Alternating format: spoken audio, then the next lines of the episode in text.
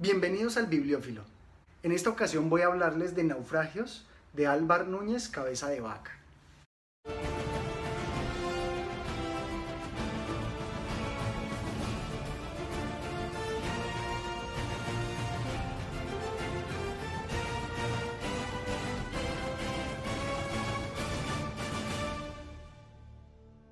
Con las lecturas me pasa igual que en la vida. Algunas cosas suceden por casualidad y son unas felices casualidades. Por ejemplo, este libro llegó a mis manos más que todo porque la editorial eh, de Oveja Negra me ha parecido una colección bastante interesante, donde no solamente encuentro novelas, sino también obras de historia y crónicas. Empecé a leer Naufragios con la esperanza de eh, tener historias similares a la de Relatos de un náufrago de Gabriel García Márquez o de Stevenson, porque quería encontrar las aventuras del mar. Sin embargo, me hallé gratamente sorprendido cuando inicié a leer y me encontré con que se trataba de una crónica de la época de 1527. En el libro se cuentan las peripecias de los exploradores españoles que vinieron a América, de cómo sufrieron algunos naufragios y desventuras que los obligó a probar suerte. Y así se vieron eh, implicados en un sinnúmero de aventuras al estilo del Cándido de Voltaire.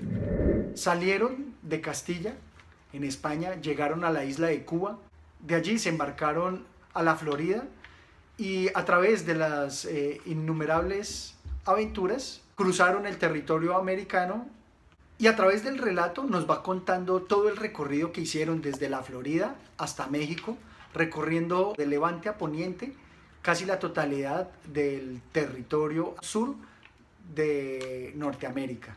Para llegar a México, desde Veracruz, se embarcaron para regresar a través de nuevamente Cuba hasta España y allí relataron y completaron eh, su historia. Y dentro de las innumerables aventuras se vieron obligados a ser esclavos, imagínenselo, antes de ellos esclavizar se volvieron esclavos, eh, padecieron hambre, padecieron sed, sufrieron castigos. Y asimismo con el ingenio del ser humano eh, tomaron ventaja de todas las herramientas que les permitieron sobrevivir, como fue aprovecharse de las propiedades curativas que les endilgaron debido a los rezos que hacían a Dios, así como una que otra vez a las artes de mercantiles que les permitieron intercambiar productos. De los aspectos que me parecen cruciales en esta lectura es reconocer el real emprendimiento de estos eh, exploradores, porque realmente imaginémonos adentrarnos en terrenos desconocidos solamente para probar suerte. Y en esa suerte que prueban, verse sujetos a los vaivenes de la naturaleza. Y allí, si se sufre algún naufragio, pues dar con tus huesos en el terreno, respirar y seguir adelante. Todo con el ánimo de sobrevivir.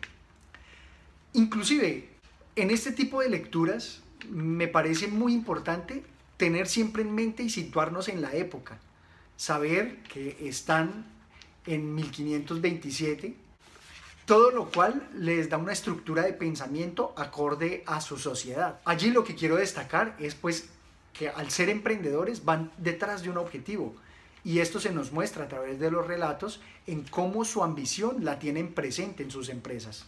Mas con vernos llegados donde deseábamos y donde tanto mantenimiento de oro nos habían dicho que había, pareciónos que se nos había quitado gran parte del trabajo y cansancio. Y aquí aprovecho también para mencionar que en este tipo de obras me gusta mucho que conserven las palabras, las expresiones y de algún modo un poco la ortografía que se manejaba en la época. Todo eso para ambientar al lector en eh, la historia. Aquí nos cuentan cuál era el plan trazado y era que los primeros que hallasen esperasen allí a los otros y que embarcarse era tentar a Dios, pues desde que partimos de Castilla tantos trabajos habíamos pasado, tantas tormentas, tantas pérdidas de navíos y de gente habíamos tenido hasta llegar allí. y que por estas razones él se debía de ir por luengo de costa hasta llegar al puerto.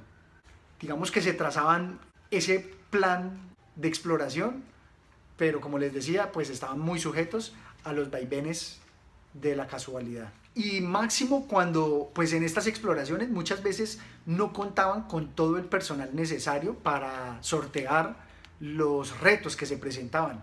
Inclusive, esta, esta parte me hace pensar que yo mismo, si me viera eh, enfrentado a una situación similar, también me encontraría en, en grandes dificultades. Y es que eh, precisamente el ser humano es un ser social y se nos destaca precisamente por esto, porque hay gran cantidad de conocimiento que está especializado y muchas veces nosotros con todo el adelanto y el progreso tecnológico que tenemos, muchas veces no podríamos llegar de manera individual al mismo nivel de desarrollo. Lo hacemos como sociedad, porque si a mí me lo preguntan, yo no tengo ni idea de cómo construir un barco, mucho menos un motor. Y aquí nos lo presentan a través de la crónica. Y vistos estos y otros muchos inconvenientes y tentados muchos remedios, acordamos en uno harto difícil de poner en obra que era hacer navíos en que nos fuésemos. A todos parecía imposible, porque nosotros no lo sabíamos hacer, ni había herramientas, ni hierro, ni fragua, ni estopa, ni pez, ni jarcias, finalmente ni cosa ninguna de tantas como son menester, ni quien supiese nada para dar industria en ello, y sobre todo no haber qué comer entre tanto que se hiciesen y los que habían de trabajar del arte que habíamos dicho. Otra gran diferencia que quiero destacar en las crónicas, a diferencia de las novelas, es que en las novelas las descripciones lo que buscan es eh, convencerte de que lo que están relatando es cierto. Mientras que en una crónica ellos dan por hecho que es un, un, eh, relato cierto, por lo tanto no hay que convencerte, ya eh, el lector mismo al reconocer la obra como una crónica, también ya sabe que es cierto y se cuentan muchas cosas de pasada. Y pienso que el reto del lector en las crónicas está en descubrir en que esas pequeñas descripciones son fiel copia de la realidad y en que todo lo que se está contando realmente está cargado de experiencia, de realidad.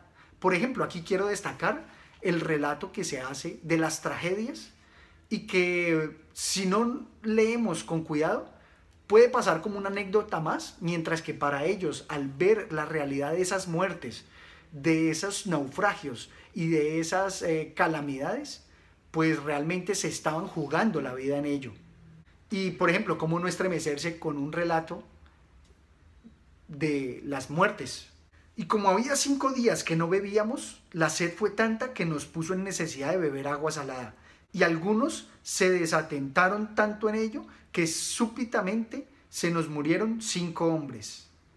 Cuento esto así brevemente porque no creo que hay necesidad de particularmente contar las miserias y trabajos en que nos vimos.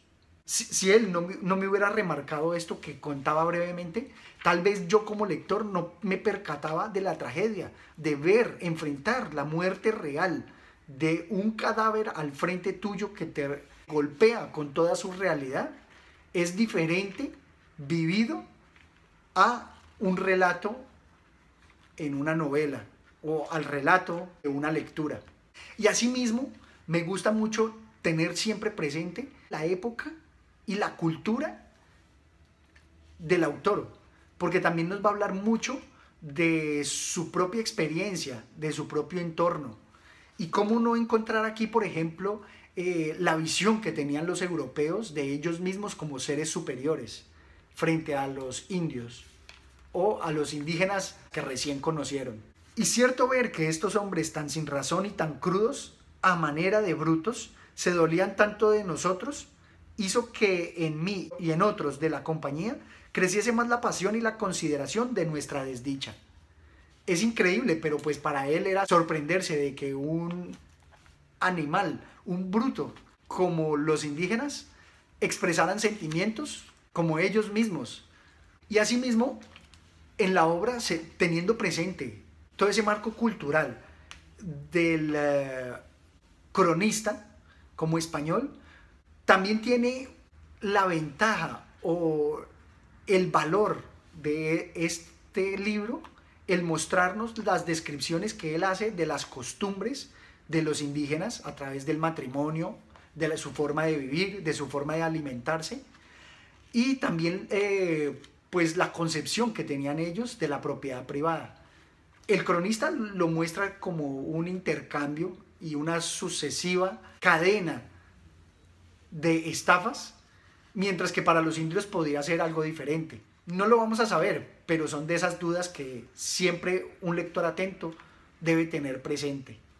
Y dijéronles que nos llevasen con mucho acatamiento y tuviesen cuidado de no enojarnos en ninguna cosa, y que nos diesen todo cuanto tenían y procurasen de llevarnos donde había mucha gente, y que donde llegásemos robasen ellos y saqueasen lo que los otros tenían, porque así era costumbre.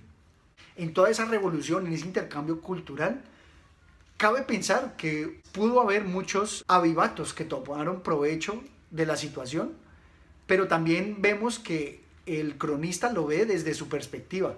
No sabemos si realmente eran un robo lo que se estaba perpetrando, porque es un juicio que emite a través de su pensamiento occidental el español, o otro tipo de intercambio o concepción de la propiedad privada.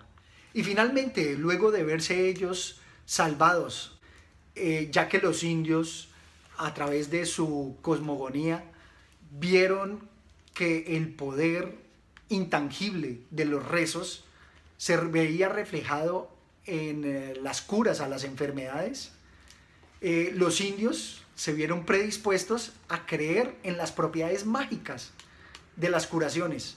Y todo esto indujo a los exploradores a pensar que era fácil eh, evangelizarlos debido a la facilidad o la propensión que tenían los indígenas a creer en estas artes mágicas, en estos eh, poderes sobrenaturales.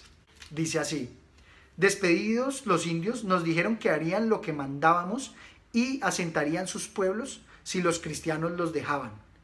Y yo así lo digo y afirmo por muy cierto, que si no lo hicieren será por culpa de los cristianos. Creo que con este pequeño libro se alcanzan a ver la totalidad de las implicaciones que existen en todo lo que fue posteriormente la conquista no solamente a través del intercambio cultural y el pensamiento que nos eh, refleja y nos traduce aquí Álvaro, sino también a través de sus expectativas como emprendedores, como exploradores y finalmente como evangelizadores.